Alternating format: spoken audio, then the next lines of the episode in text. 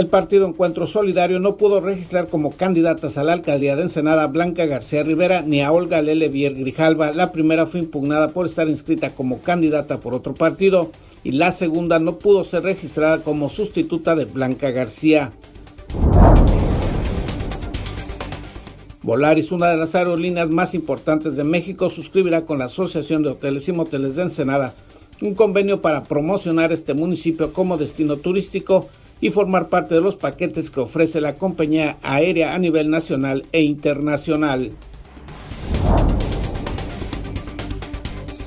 En el marco del aniversario de la Fundación de Ensenada, la Asociación Cultural de Liberales transmitirá a nivel nacional un programa dedicado a Antonio María Melendres Ceseña. La transmisión será el sábado 15 de mayo a las 13 horas en el canal de la youtuber Alsacia Hart.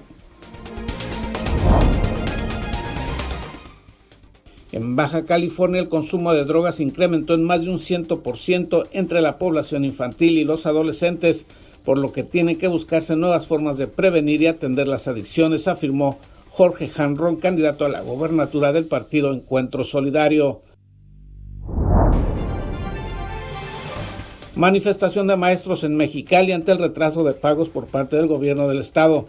En respuesta les dicen que hagan lo que quieran, pues son lo que resta de la administración estatal no habrá dinero para pagarles.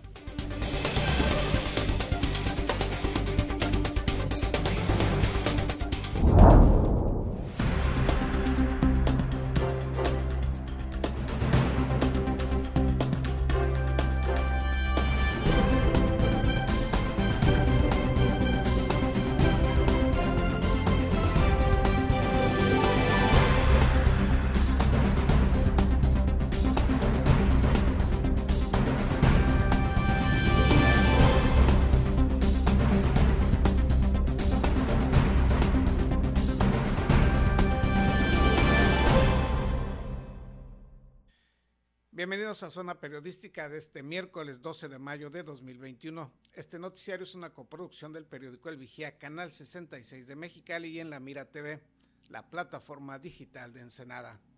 En Mexicali, trabajadores magisteriales se manifestaron por retrasos en sus pagos y recibieron como respuesta que en lo que resta de la administración estatal no habrá dinero para pagarles.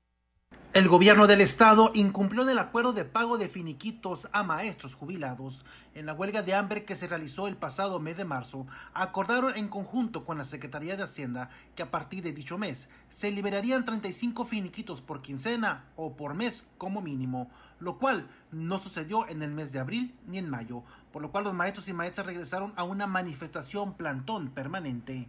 Al corte de mayo ya suman 1.600 finiquitos por más de 800 millones de pesos.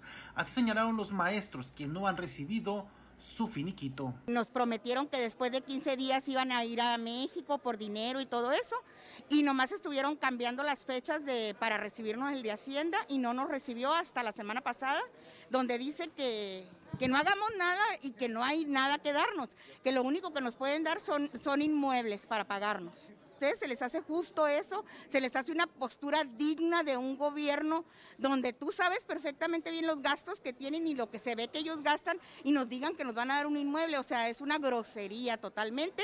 La propuesta de pagar en especie fue rechazada por los maestros y también reprocharon que Hacienda del Estado haya confirmado que no habrá pago de finiquitos en lo que resta del mandato de Jaime Bonilla. No se pagaron ni en abril, que no hay dinero ni para mayo, ni para junio, ni para julio, ni para agosto entonces que no hay dinero.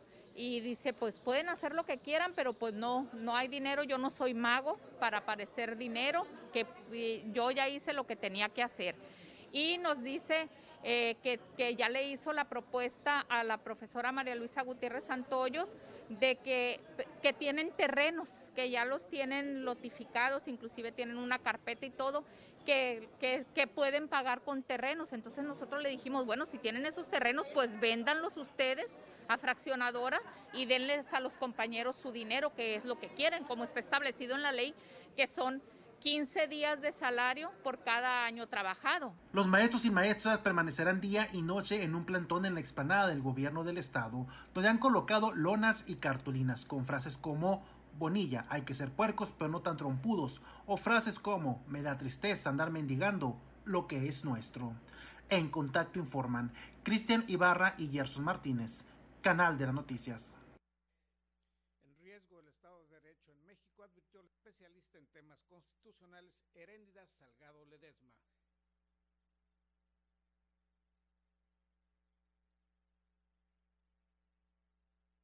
You.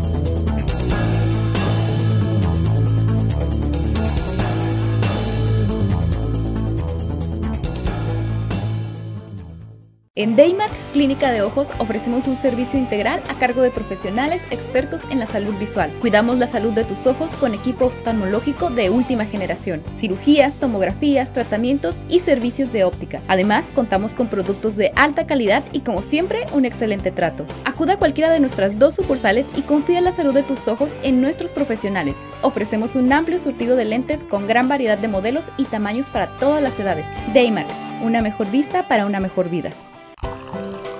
Conseguiste esa cita o reunión que tanto deseabas y quieres que todo salga perfecto. Sin embargo, suelen ocurrir muchas situaciones bochornosas que puedes evitar con simples soluciones. Una de las peores es ensuciar tu ropa con la comida.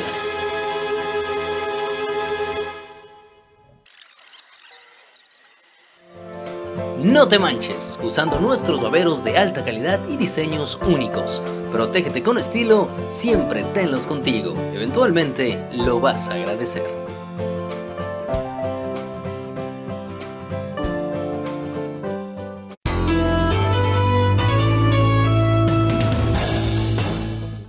Tuvimos un problema técnico. Le comentábamos que en riesgo el Estado de Derecho en México advirtió el especialista en temas constitucionales Heréndida Salgado Ledesma. Prolongar el periodo del presidente de la Suprema Corte de Justicia de la Nación en México, Arturo Saldívar, pone en riesgo la democracia en el país y se estaría entronizando un dictador en Palacio Nacional, afirmó Heréndida Salgado de Ledesma, doctora en Derecho y especialista en temas constitucionales. ¿Cuál es el riesgo el día de hoy? Que el presidente, y aquí sí lo digo con sus letras y sus palabras, está cooptando el poder judicial de la federación. Y esto sí es muy delicado y sí podemos perder ahí la posibilidad de vivir en un estado de derecho, porque ya se cuenta con mayoría en dos poderes, legislativo y ejecutivo. El presidente de la Suprema Corte ya dijo que es afín a la 4T. Quedan los jueces inferiores. Al participar en la sesión digital del grupo Madrugadores de Ensenada, la académica e investigadora afirmó que hay una abierta política de control hacia el Poder Judicial Federal por parte del presidente Andrés Manuel López Obrador. Actualmente dijo, ya controla el Poder Legislativo y Ejecutivo y como en toda dictadura se busca suprimir en los hechos la autonomía del Poder Judicial Federal. Ahorita lo que estamos viendo es una interferencia, una eh, presión sobre los jueces y la última posibilidad, y se las digo eh, como experta en el tema que soy, la última posibilidad que tenemos nosotros de mantener un estado de derecho y de mantener un estado de cosas con legalidad y con seguridad es la respuesta de los jueces constitucionales. Destacó que como parte de este intento de control está la prolongación de dicho periodo. Además, la Unidad de Inteligencia Financiera está investigando a los jueces y aquellos que dijo tienen cola que le pisen están siendo sometidos, pero hay otros que no han cedido esas presiones y están oponiendo una valiente resistencia para evitar lo que llamó poner en el zócalo a un dictador. Aseguró que la prolongación del mandato de Saldívar no tiene sustento jurídico, pero acusó que el actual presidente de la Suprema Corte de Justicia de la Nación ha evitado manifestarse en ese sentido, pues existe la preocupación de que anteponga sus intereses políticos y personales a los constitucionales. Los jueces inferiores están resistiendo, están resolviendo en contra los amparos, concediendo las suspensiones. Y hoy día, con el peso del Estado, la eh, unidad de inteligencia financiera empezó ya a investigar a los jueces para tratar de presionar por el otro lado. Entonces, ahorita, pues los que tienen cola que les pisen, y perdón, por lo coloquial, pues están votando a favor y están muy derechitos. Los que no tienen están eh, oponiendo niveles de resistencia. Pero cuando ya concentramos todos los poderes en uno, llegamos a un poder absoluto y podemos estar poniendo ahorita en el Zócalo un dictador. La autora de 14 libros sobre temas jurídicos y exsecretaria adjunta del presidente de la Suprema Corte de Justicia en el periodo de Genaro Góngora Pimentel, en su participación de una amplia y argumentada exposición del por qué no debe prolongarse dicho periodo, y destacó que en caso de que por razones políticas se hiciera ese cambio, se tendría que recurrir a instancias internacionales. Pudiera, dijo, en caso extremo, llegar a requerirse la intervención de la Comisión Interamericana para llegar a la Corte Interamericana de Derechos Humanos, que ya ha sentenciado a México en otras ocasiones. Enfatizó que no se trata meramente de la prolongación o no de un periodo, sino de garantizar la autonomía de los poderes en México y con ello garantizar un Estado democrático que permita acotar cualquier intento dictatorial. Informó para la Mira TV Gerardo Sánchez García. Regresando a la información local, el partido Encuentro Solidario, el PES, no pudo registrar como candidatas a la alcaldía de Ensenada a Blanca García Rivera ni a Olga Lelevier Grijalva. La primera fue impugnada por estar inscrita como candidata por otro partido una diputación plurinominal federal y la segunda no pudo ser registrada como sustituta de Blanca García.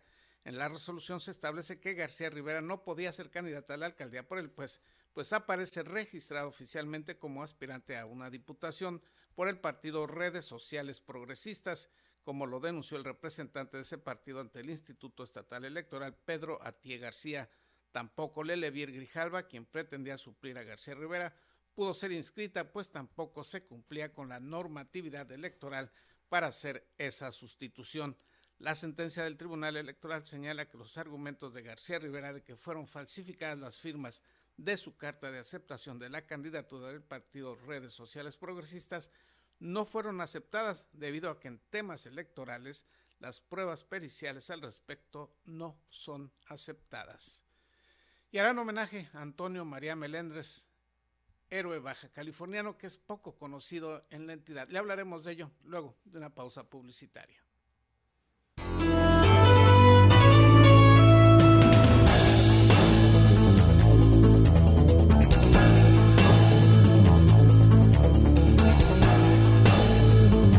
Sin rodeos. El COVID existe. El COVID cuesta. El COVID duele. El COVID mata. Sin excusas, protégete del COVID. Cubre bocas, sana distancia, lávate las manos. Campaña unificada para crear conciencia.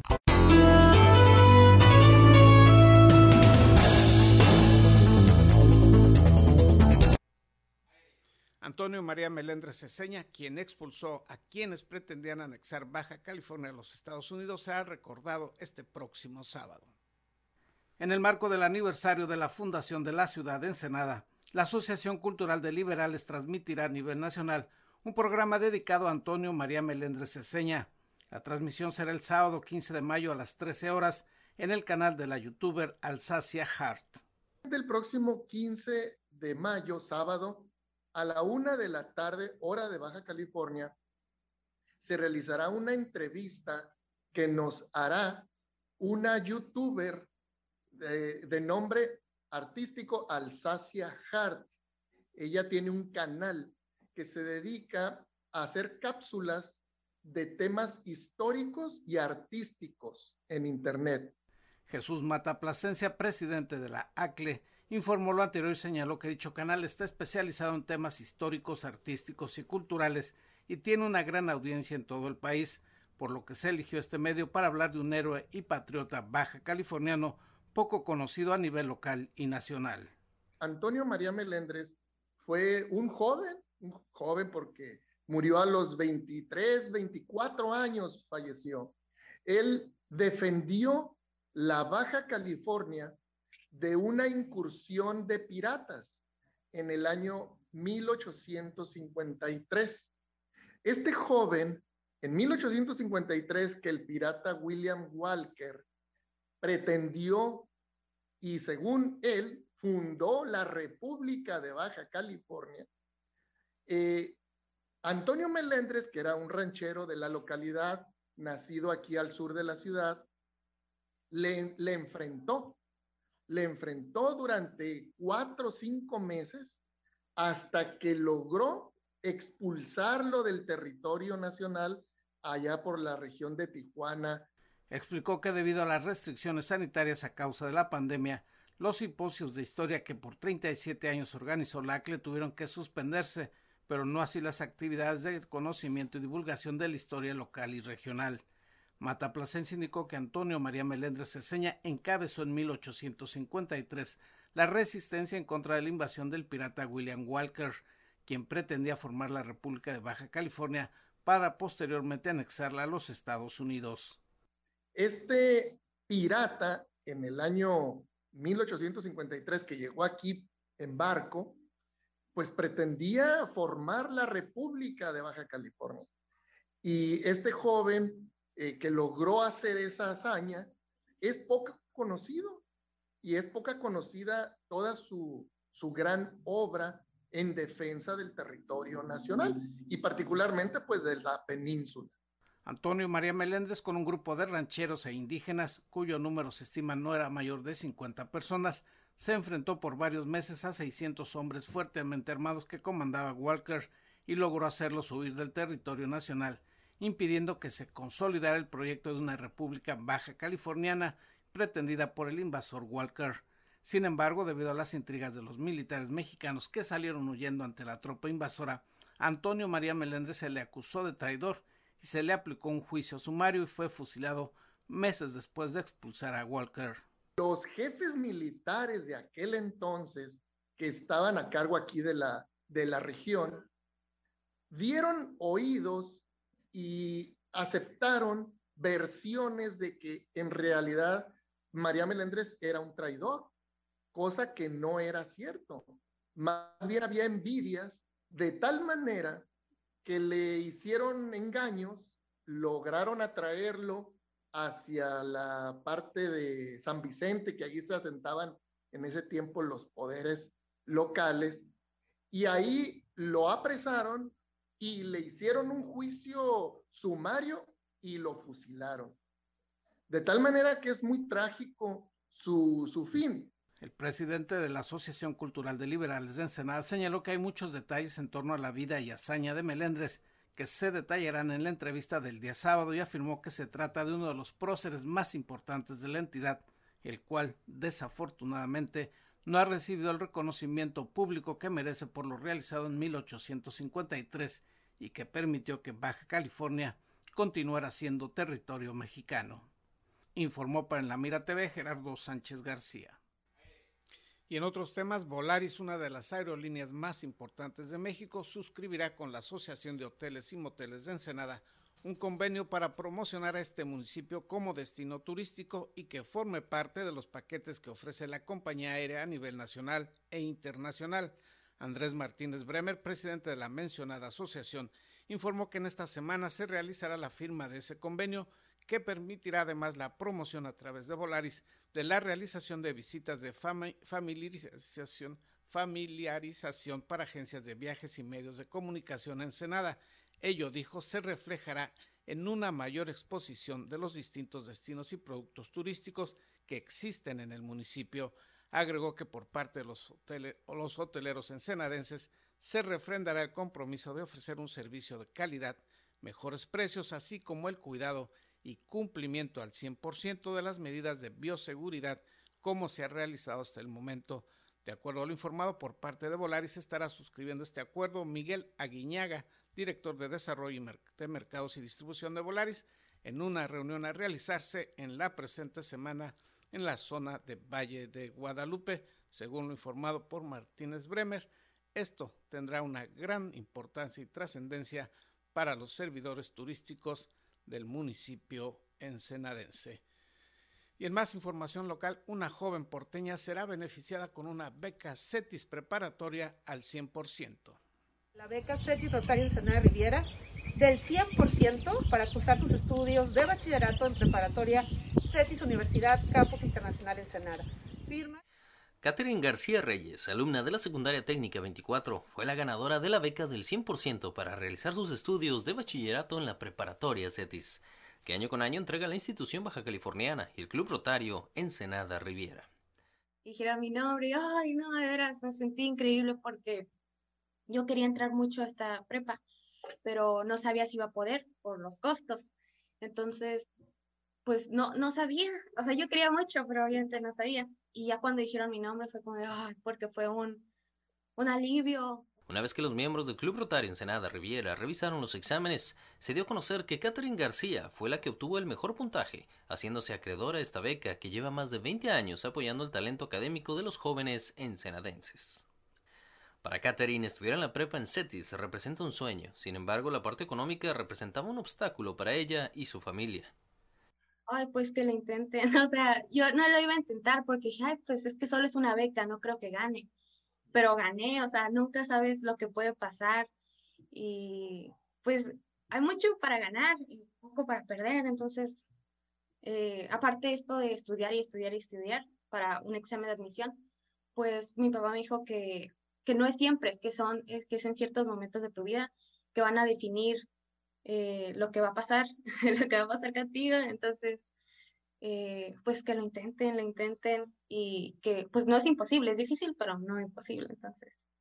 Silvia Ramírez Parma, coordinadora de promoción académica del campus, dio a conocer que en total participaron en la convocatoria 28 jóvenes talentos de escuelas secundarias públicas de la localidad.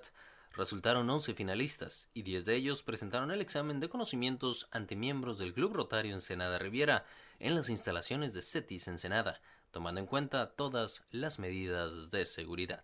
A la señorita Catherine García Reyes.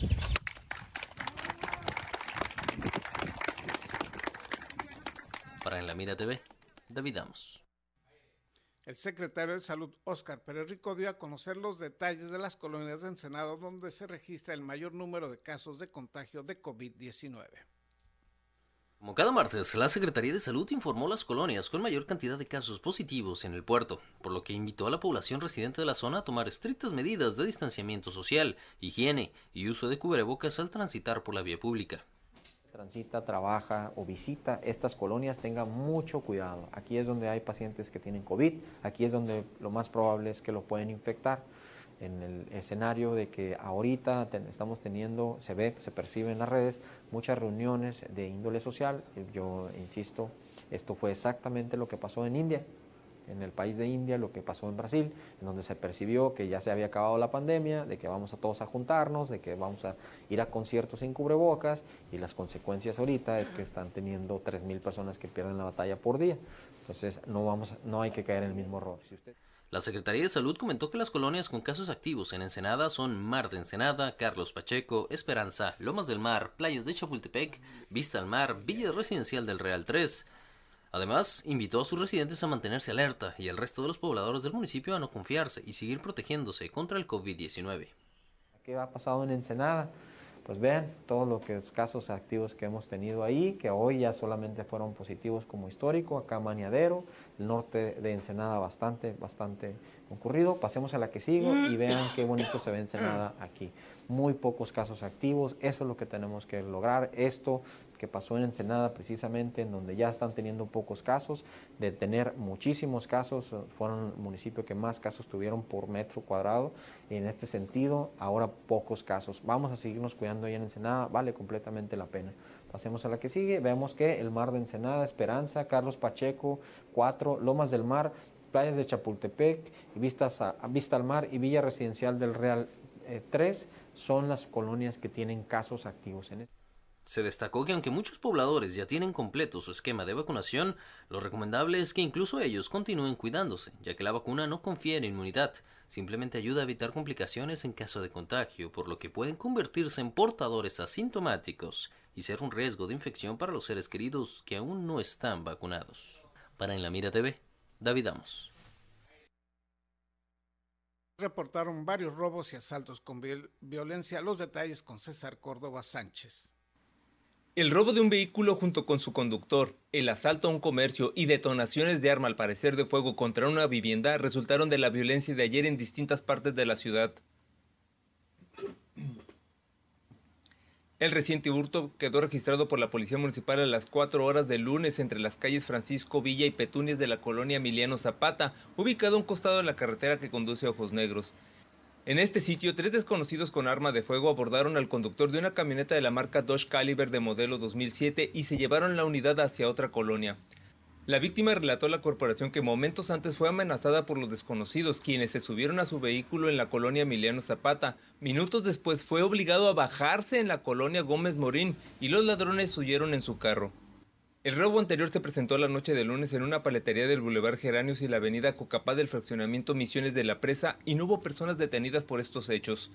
El empleado del comercio relató que alrededor de las 21 horas llegó un desconocido y en un momento dado sacó de entre sus ropas un objeto con filo con características similares a una navaja. Este hombre exigió con el objeto en la mano el dinero de la caja registradora y la víctima entregó una cantidad aproximada a los 4 mil pesos productos de las ventas del día, luego huyó. Por la mañana del martes, alrededor de las 11.20 horas, la policía encontró una vivienda dañada por impactos presuntamente de bala en la calle Ignacio Zaragoza y San Pablo Guelatao de la colonia Cañón Buenavista, mejor conocida como el Zorrillo de Maniadero. Los uniformados también hallaron daños menores en la sucursal Oxo ubicada en la parte posterior de la vivienda afectada y fueron producidas por las esquirlas de los proyectiles. Minutos antes, cerca de las 11 horas, la policía fue alertada por la central de emergencias de C4 sobre detonaciones de arma de fuego en la carretera La Bufadora y a la altura del kilómetro 5 encontró casquillos percutidos y sin personas lesionadas. Para En la Mira TV, César Córdoba. Las adicciones es el problema número uno en el tema de la inseguridad pública que vive el Estado, así lo afirmó Jorge Janrón, candidato del Partido Encuentro Solidario a la gobernatura de Baja California. El candidato a la gubernatura, Jorge Hanron, por el Partido Encuentro Solidario, acudió a realizarse la prueba antidoping y anunció que de ganar la gubernatura, en su plan de gobierno atendería el problema de adicciones en Baja California, ya que preocupa el incremento de consumos principalmente en niños. Hay un aumento de 102% en el grupo de niños, niños de 8 a 13 años, es horrible. Y encontramos un cuate, un, un baja californiano, que inventó un una técnica que mandamos a España a checar a ver si de veras funcionaba, en sentido de cómo no protegerlos, de cómo avisarles, de cómo enseñarles qué es lo que les puede pasar para que no caigan en ello, ¿no? De ahí lo queremos atacar desde abajo. Han Rong también informó que revisaría el tema de las asociaciones civiles que atienden adicciones, porque en el actual gobierno estatal fueron algunas canceladas o dejaron de recibir apoyos. Y arriba, bueno, pues con todas las ACES que no sé si ustedes sepan, pero el año pasado había 1.370 y el gobierno actual las empezó a, cortar y a cortar y a cortar y a cerrar. Y este año son 750 nada más. O sea que quedaron 620 canceladas de la nada. Y si hablas de a 100 por piocha, estás hablando de 62 mil personas enfermas, adictos, que fueron echados a la calle. Es una verdadera tristeza, una lástima. Iniciamos el DIMCA que era la Dirección Municipal contra las Adicciones en 2005, creo que fue. Y este, afortunadamente después de eso, pues proliferó y hubo, creo, creo que ya habían los cinco municipios y luego se hizo la estatal. Pero desafortunadamente ahorita funciona como todo lo demás, nomás de membrete. Entonces la vamos a echar a andar. También precisó que de ganar la elección retomaría el programa de la Dirección Municipal contra las Adicciones, pero a nivel estatal, para atender dicha problemática social. Sobre el tema de maestros jubilados en huelga por falta de pago de sus liquidaciones y en general por la deuda que sostiene el gobierno ante el magisterio, el candidato señaló que revisaría a fondo la situación del Istecali. Sí, indiscutiblemente lo primero que vamos a hacer es revisar qué pasó con el Istecali, dónde anda, dónde anda la lana, porque no es nomás ellos, son los maestros, los policías, los bomberos, eh, los burócratas obviamente y los de salud y a todos, a todos los están encaminados y hay ahí un desfalco yo creo que como entre 15 y 20 mil millones de pesos, que pues es un chorro de lana, que parece ser que no está ahí. Y perdón lo del parece ser, pero pues no, no me dejan ver números todavía, ¿no? Pero lo primero que vamos a hacer, ya lo acordé, bueno, no lo acordé, ya lo platiqué con todos ellos, con todos los diferentes grupos, en sentido de que vamos a, a juntarnos, vamos a ver qué hubo, qué encontramos, lo que dónde buscamos lo que falta y finalmente, bueno, pues conseguir lo, el resto, ¿no? Finalmente, dijo que las deudas deben de abatirse sin solicitar más endeudamiento.